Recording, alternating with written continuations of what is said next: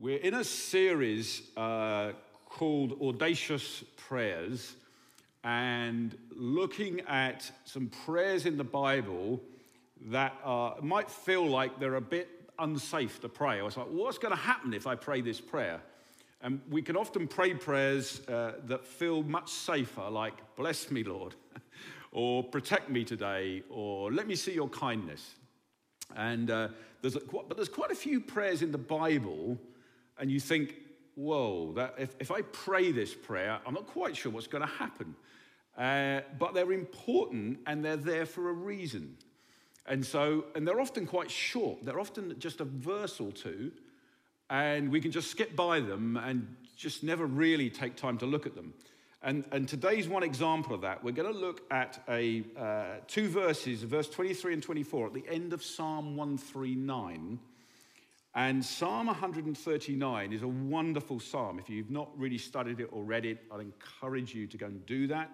It, it kind of answers some of life's really big questions, like who am I? Or where am I going? Uh, or do I really matter? Uh, does God even know about me?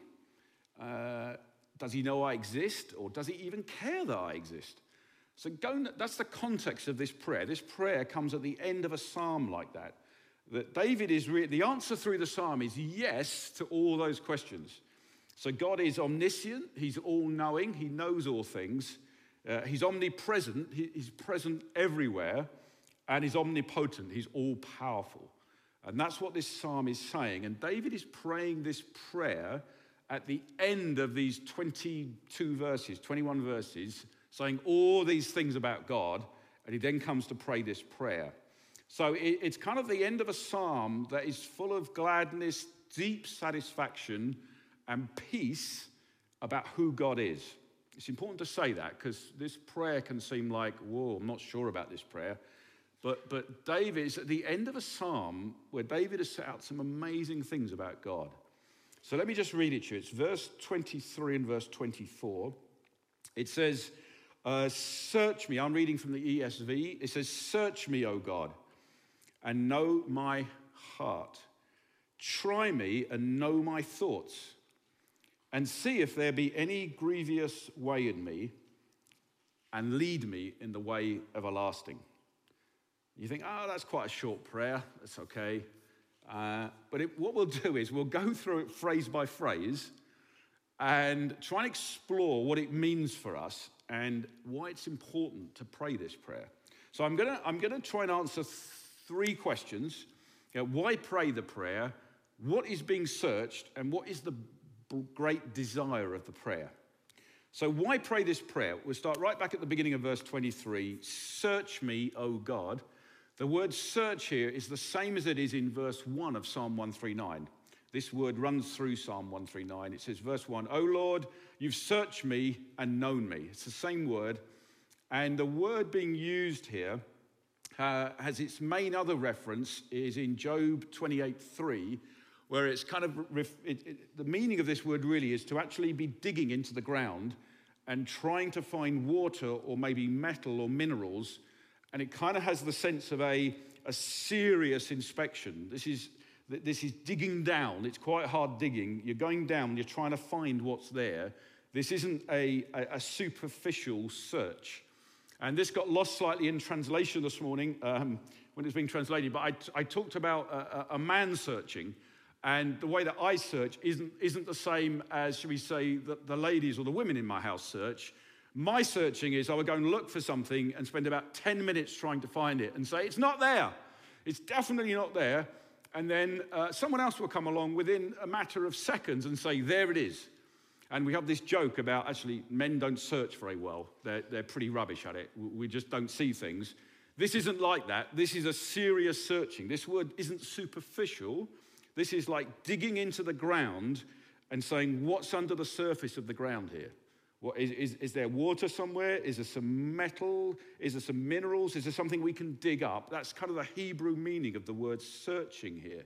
So this isn't a light thing, this is a serious searching that should make us think carefully. It's about an accurate searching, it's a close search, it's close attention being paid. And Let me say one thing that this prayer isn't. The, re- the reason we pray this prayer isn't to help God, because God already knows the things in our heart.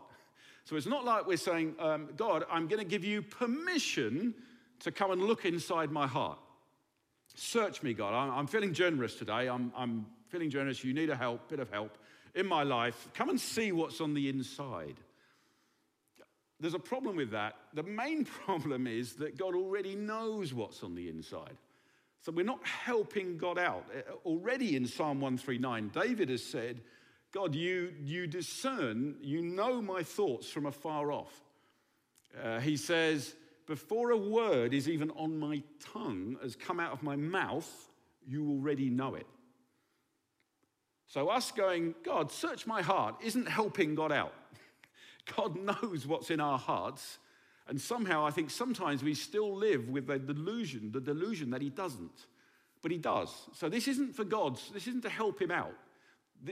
So, what you might say, well, what is it then? Why are we praying this prayer? One of the reasons is, I think, that we might not be deceived or deluded ourselves. So, it's not an easy thing to say, it's not a popular thing to say. Um, we need to pray this prayer that we might not build our lives and make decisions based on false hope and things we don't fully understand. We don't perceive them properly. Uh, we, we, we, we might be holding on to improper feelings and thoughts and thinking things, and we're making decisions and we're just blinded. We spiritually don't understand. That's what more this is about. That's the reason to pray this prayer. it denotes uh, what I would call a lot of honesty on the part of the psalmist here.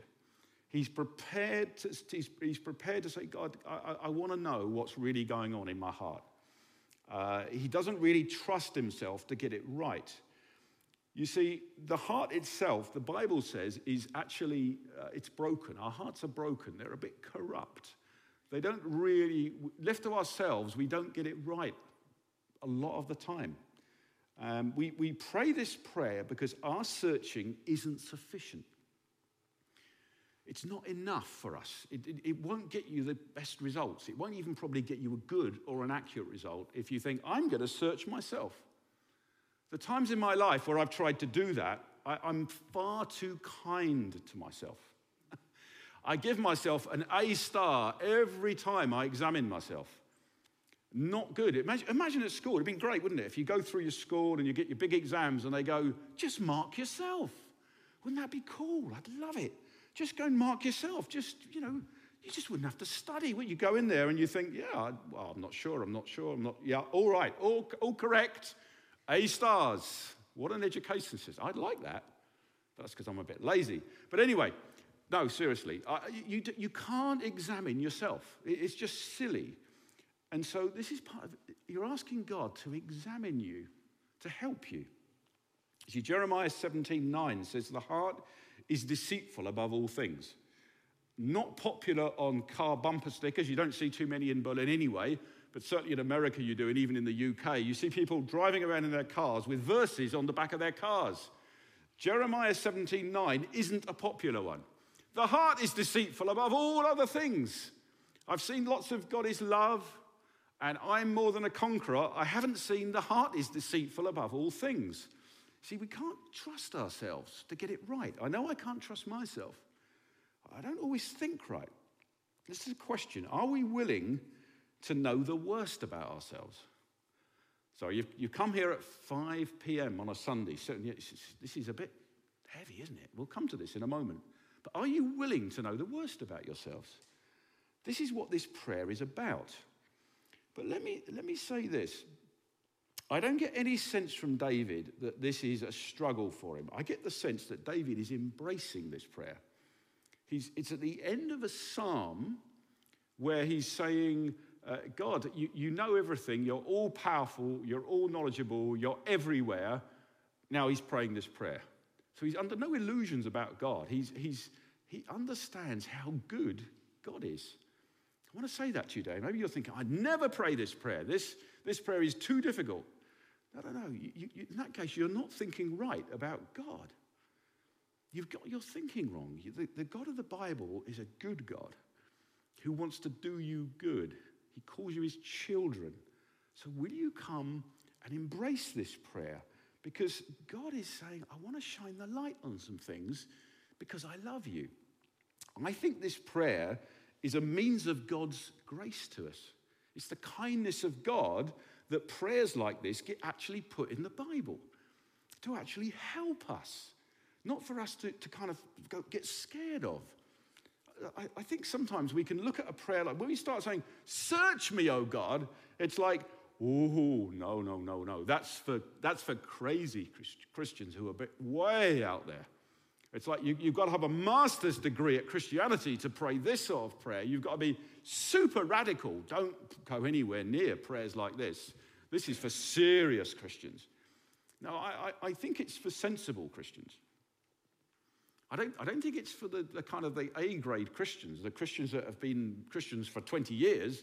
This is for sensible Christians. This, this is for people who realize that we, we're not very good at self examination. We're just not. I know I'm not. I may be the only person in the room. That's fine. I know I'm not. I know I give myself higher marks than I should because there's something in me that wants to do that. So that's why this prayer's here. And you've got the eyes of a loving father who's shining light into your life for your own good. And so you can come at this prayer and think, oh, whoa, this is heavy. I, I just want you to try and turn this upside down and go, actually, no, this is something beautiful. There's something light and wonderful about this prayer. This prayer is going to get me out of trouble. This prayer might rescue me from making some mistakes in my life. This prayer might rescue me from some things I can't even see. It's not a dark, heavy thing from this God who's fearful it's a, a loving father who's saying, I, I want to help you become more like my son, the Lord Jesus Christ. So to change your thinking about this prayer. It's important. So that's why we pray it. Okay, I need to move on. Second question is, what is to be searched then? So the second question, what is to be searched? Uh, verse 23 goes on. So search me, O God, and know my heart. Know or see all that is within it and when the Bible talks about the heart, it tends to mean like the seat of our emotions. It's, it's like, God, uh, I want you to search carefully and see what my emotions really are. So this is, this is a serious, this is a serious prayer. Uh, I want you to search me and see what my values are as I make decisions. Actually, what's really coming through is God, make me aware. Make me aware of my values as I make decisions. Uh, God, make me aware, God, of what I really want in life. Make me aware of what I really desire. Uh, make me aware of what I really care about. What do I really care about on the inside? Not what, not what I'm projecting off myself, but on the inside, what do I really care about? These are tough questions. God, uh, make me aware of what I really love in this world and in this life. God, help me to be aware of what secures my affections. It's got to be a serious person that prays that God will do that. Uh, but it's for our good. This is the problem. If we think this is if, if we think this is to, for trouble, if, if, this, if this feels like going into the headmaster's study or getting detention at school, you, you've misunderstood who God is. This isn't like that. This is a good father in heaven who's trying to help us, not punish us. This prayer isn't so we can get punished. This prayer is so we can get blessed and helped and built up in God. See, God knows these things anyway. Know my heart, God. Try me. Verse 23, it goes on. Try me. Try me and know my thoughts. The try me um, kind of, the, the senses of, of, of testing metal. It's a bit like heating metal up to see what happens and what really is this metal. I think it's this, but when I heat it, oh, this gets burned off and it ends up being like this.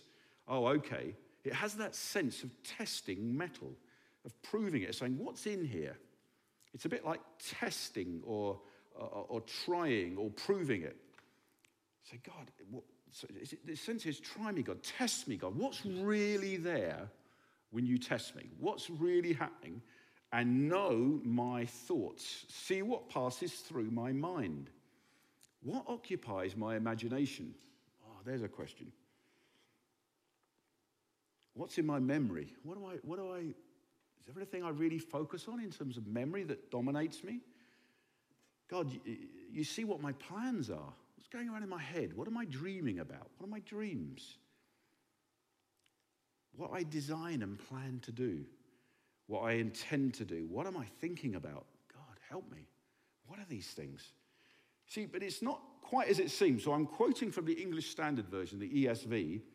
Um, most, a lot of the other translations um, translate this slightly differently, and I, I prefer the other translation of this phrase, although the ESV normally is very accurate. Um, this word here for thoughts isn't the same word that's used in the rest of Psalm 139. So it uses a different Hebrew word that definitely means general, thoughts. The word that's used here is used in Psalm 94, verse 19. It's the only other place this word is used in the Bible. And there it's translated as anxiety or disquieting thoughts or things that trouble us. And that's how it's translated in Psalm 94 19. And I, I'm inclined to go with that here. As I say, many of the other English translations do. So, really, what's being said here is uh, try me, God, sift through and tell me about anxiety that's in my mind not just general thoughts. It's like test, test my thought life for anxiety. Give me an examination on anxiety. How much is in there? What, what, is, what, am I, what am I worrying about, God? Am I supposed to worry about these things? Can you burn up, burn it up, God, what I'm not supposed to be worrying about? The Bible has a lot to say about worry and anxiety, and I can't, it's a whole preach by itself. But Jesus, Jesus says, please don't worry about tomorrow because today's got enough cares for itself. There's enough trouble for today without having to worry about tomorrow. And Jesus says, My grace is sufficient for you in the context of what's right in front of you now. That's what I say to people that if you're worried about tomorrow, then know that there's grace for today. The, Jesus is very practical. He says, Don't worry about tomorrow. You've got enough going on right now today, and I've given you grace for today. Live your life in today because there's grace for you. Okay, don't worry about tomorrow. So, this, it could be the prayer here, could kind of be re, re, rewritten maybe to say something like, um, Test me, God, and sift out my anxious thoughts, the things that I worry about puts it slightly, that's slightly different than just general thoughts. God, test me. What am I really worrying about? What's my thought life? What, what am I? Are there some things that are taking me away from you because they're consuming me? What will happen if this happens? How is COVID ever going to end? Will it ever end? Is there an end in sight? What's coming next? Is there a second wave and then a third? And will there ever be a vaccine? And I understand people maybe in this room even about their jobs concerning what's going to happen. What's going to happen? But Jesus says, Jesus doesn't say just ignore it, doesn't say be silly, but he does say don't worry about it. I'm not saying you, you've got to just take it out your brain, but there's a difference between being aware of something and worrying about it. And actually, when you start to worry about something and be concerned about it, what you're really saying is, God, I'm not sure that you're enough to get me through this situation that might happen. God, I'm not sure you're enough for me. So the worry starts to get itself above God in your life. It's like, oh, what's going to happen in this? What happens if this happens? And what happens if this happens? And oh, but no, no, hang on a minute. No, God, it's okay. You're with me. It might be difficult, but I'll be okay. This is what the prayer is saying God, sift out, test me for anxiety. This is what's being searched. Okay, third question. What? Oh no, actually, nearly at the third question. Sorry, let's go into verse 24.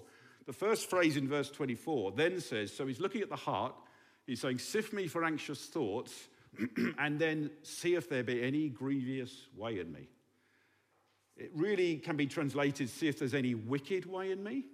Or in the Hebrew, the word often means an image or an idol, which I find very interesting. Could be saying, God, see if there's any idol in me. Any, what idol? What are you talking about? Idols in the Bible are referred to as things that set themselves up higher than God. So they're things that we start to worship instead of God. So instead of God being first in all areas of our life, we start to desire something more than God, and it becomes a, a bigger thing in our lives than God. We want this more than even God. We think, no, no, this will give me satisfaction more than God. I'll run after this. The thing is with idols, they never satisfy you. Idols demand more and more and more out of you, and you get less and less satisfied. It's what happens with drugs, it's what happens with alcohol. It's a whole list of things I could name. To, get, to try to get back to the same level of satisfaction, you want more and more and more of them, and they end up giving you less and less, and you just become trapped. That's what this prayer is saying here. The New Living Translation says, Point out anything in me that, in me that offends you. And if we're putting something higher than God, that is offensive to God. Because God says, Surely I should be first in your life. Surely I should be. Surely I, I, I deserve the honor of being first in your life. I created you. You're mine. We, uh, we, we may be say, well, what do you mean by things above God? Well, it could, be, it could be relationships in your life, it could be a single relationship, it could be a career, it could be finance, money, it could be family, it could be friends, it could be what you do with your time, it could be what you do with your gifting. it could be drugs, it could be sex, it could be alcohol. It could be any of these things. And, and, and they start to become something you go to for pleasure and excitement above what you can get from Almighty God. And, and this prayer is saying, God, show me if there's anything like that in my life. And that's a serious prayer to pray, but it's a very important prayer. That's what's being searched. Third question What is the great desire of the prayer? Finishes at the end, the second half of verse 24, the little phrase at the end, and lead me in the way everlasting. And hopefully, you're still hanging in here with me. You're still staying with me because this is worth getting to. So, after David saying, Search me, search my heart, sift out anxiety, show me if there's anything, God, above you in my life. Oh, and uh, lead me in the way everlasting. What an exciting thing this is. This is the great desire of the prayer. See, there is a way, there is a way, there is a path of life, and it's everlasting. We can let circumstances crowd in on us. We can let COVID, it's just strange at the moment. It's like, will I have a job? What, what's happening? What's happening to the world? What's going on? When's this going to end?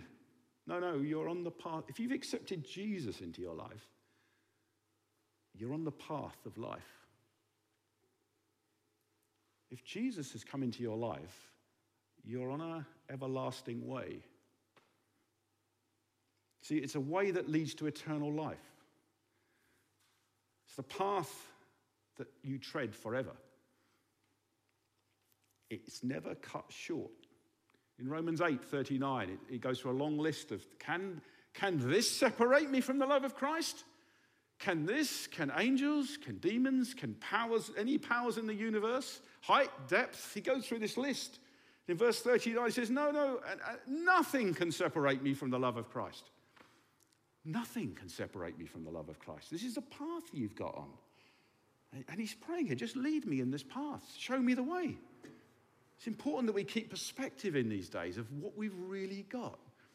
We are deeply blessed people. We're privileged people. I think now, I sometimes think, where would my life be right now if I hadn't got onto this path of life? Where would I be? What would my life have been like? What, what would my friends be like? God, you've blessed me. You've put me on the path of everlasting life. This is amazing. And God, David's saying, Lead me in it, God. Help me in this path of life. You see, even death does not interrupt the journey of the righteous, of those that are right with God. It's not for a moment. Paul, Paul says, he, he quotes it in, in Corinthians, the, letter, the first letter to the Corinthians. He says, he says, Death itself, even, is swallowed up in victory. Even death doesn't stop this. You think, oh, I'm going to get off the path. No. No, it's prophesied of Jesus in Isaiah chapter 25. It says, This one's coming and he's going to swallow up death forever. And I, am sure Isaiah didn't fully understand that when he's, when he's prophesying this out, when he's writing it. Jesus comes and he does, swallows up death forever. Now, sure, we go through separation through death physically, but spiritually, it's life forever. Death has been swallowed up, it's victory. Even through this, this is the path. Lead me on this everlasting path. This is a great prayer to pray. Remind ourselves of what God has done for us. See, God, Jesus said, I've come to give you life and give you it abundantly. Not just, not just a bit of life. It's not just to help you through, just so you can survive COVID. Jesus says, No, no, no, no, no. I've come that you might have life and have it abundantly. There's a fullness of life in any circumstance. See, Psalm, in the Psalms, it says you, you, you, there's a call to feast on God's abundant house. Feast. feast. We're not very good as English people at feasting. We're a bit embarrassed about feasting. Something I've had to learn since I've been in Berlin. You have to be quick. There's no hanging back because you'll be too late. You, you, you feast. It's there for you. You don't take the scraps from the table. No, you feast on an abundant house. This is the path of everlasting life. Come and feast. Come and feast. There's a river of pure delight to drink from. He says, With you is the fountain of life. This is God's fountain of life opened up over us. This is what he's praying. Lead me in the way everlasting. Two words, the way everlasting. Sorry, three words. The way everlasting. I'm unpacking. That's all it is. This is what it is, guys. We can go, yeah, okay, yeah, lead me in the way everlasting. I'm excited about it. When I start preparing this, I start, I think, wow. And we can, we can get a little bit closed down. So this is a season to realize what we've got. God will bring us out the other side of this. This, this season we're in, we'll come out of it. Jesus will still be on the throne. COVID is not going to dethrone Jesus. Okay, he, he is from everlasting to everlasting. He has taken up a kingdom and begun to reign, and any disease or sickness, anything in the world, anything in the universe, is not powerful enough to take Jesus from the throne that he's now sat down on. Okay, and this is the path of life you're on. Psalm 16 11 says, uh, You made known to me the path of life. You've made known to me the path of life. Thank you, God, you've made known to me. You've been shown. If you've accepted Jesus into your life, he has shown you the path of life. I mean, when David wrote this psalm, he didn't really understand fully what was to come. He must have had a sense of it, some of the things he wrote. You've made known to me the path of life. How much more for us who've received Jesus? The Bible says Jesus is now living in us, and we are in him. The Holy Spirit has now been poured out. We've received the Holy Spirit. When David wrote this, the Spirit would come on certain people to do certain things. We now live in the age where the Spirit's been poured out. It's the path of life. In your presence, there's fullness of joy. I can't explain these phrases fully. I feel inadequate to explain them. Fullness of joy, I don't know what fullness of joy really means. I think sometimes I know, I get glimpses of it. Okay? Sometimes I get glimpses. The, the Apostle Peter writes in his letter, he says, he talks about joy inexpressible and full of glory. He's saying, This is so amazing that I can't really explain it to you. It's so wonderful. And it's for us. At your right hand are pleasures forevermore. This is what this path, this path of life is leading us to a day when we stand face to face with Jesus we see him face to face. And then I don't know fully what it means, but I know there are pleasures forevermore that are beyond my ability to explain to you. I don't think we'll get bored. I think it'll just be more and more and more glorious. and it'll go on forever. And there'll be more things that will open up that we've never dreamed about. this is the path of life. Lead me in the everlasting way. Okay, I, I, just, I'll finish with this. I, it's, it's a bit like the Bible talks about a path that's wide and leads to destruction. And it, the sense is the gate's wide, it's easy to get on it, and many get on it. But there is an alternative that the gate is narrow, the gate is small, the path is narrow, but it's the way to eternal life. And Jesus, I think when it says the, the gate is narrow and small, what it really means is there's only one way in, and that's through Jesus Christ. There's no other way onto this path. It's like Jesus is the gate. There's nothing small about Jesus, but it's in the sense of no, that's the only way. And you accept Jesus into your life. You say, Jesus, I'm sorry for the things I've done. I'm sorry for the life I've led. I've tried to do it myself. I can't go on like this. Jesus, come into my life. I want to make you the Lord of my life. I want to turn my back on the life I've been leading. And you walk through the gate and you start walking on this path of life. You can do that today. You can do that in this room today. You can do that if you're watching online today. You can pray. You can, you can get onto the path, this path of life. Lead it, lead, lead me in it. You see, we need to be led. I'll finish. We need to be led. It seems to me that, that, that we're prone to wonder. We're prone to get it wrong. David doesn't, David doesn't say, just thank you for this path of life. He says, lead me in the everlasting path. Lead me in it. Lead me in this way that's everlasting. That's what needs to happen to us. We don't just need to be shown it, we need to be led. Will you get up in the morning, pray this prayer, and say, God, today I thank you that I'm on this path. Will you lead me further down it? This amazing path that you've put me on, the way everlasting. Let's pray together. Father, we thank you that this prayer is in the Bible. God, I pray you'd help us to see this here as a means of grace for us, a kindness from God, that we might embrace this prayer, that we might aim to say it much more often than we have done. God, show me things in my life that might offend you. God, show me where my anxiety is, where I'm not really trusting you. God, I don't want to offend you. I want to put you first in everything. God, test my thoughts. Show me my heart. Show me what really drives me, what my emotions are, my desires. God, help me to see the things I can't see. And God, lead me in the way of everlasting, this path of life. God, do it, do it, please. I, I, I want to be good at this, God. Help me in it. God, take me on.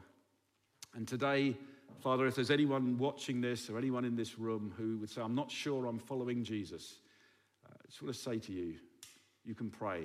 You can say, God, I'm sorry for the things I've done. And I want to turn my back on my past life and I want to put you first. Jesus, I want to make you the Lord of my life. And you can come right through and know what it is to be on this amazing path of life, this way everlasting. And if you feel you want to pray that prayer, you may even have prayed it these moments, you want to pray it with someone, then make contact with us. Find someone you can, you can pray it with. We'd love to hear from you. Hallelujah. Amen. Thank you, Father. Let's sing together as we close our time together.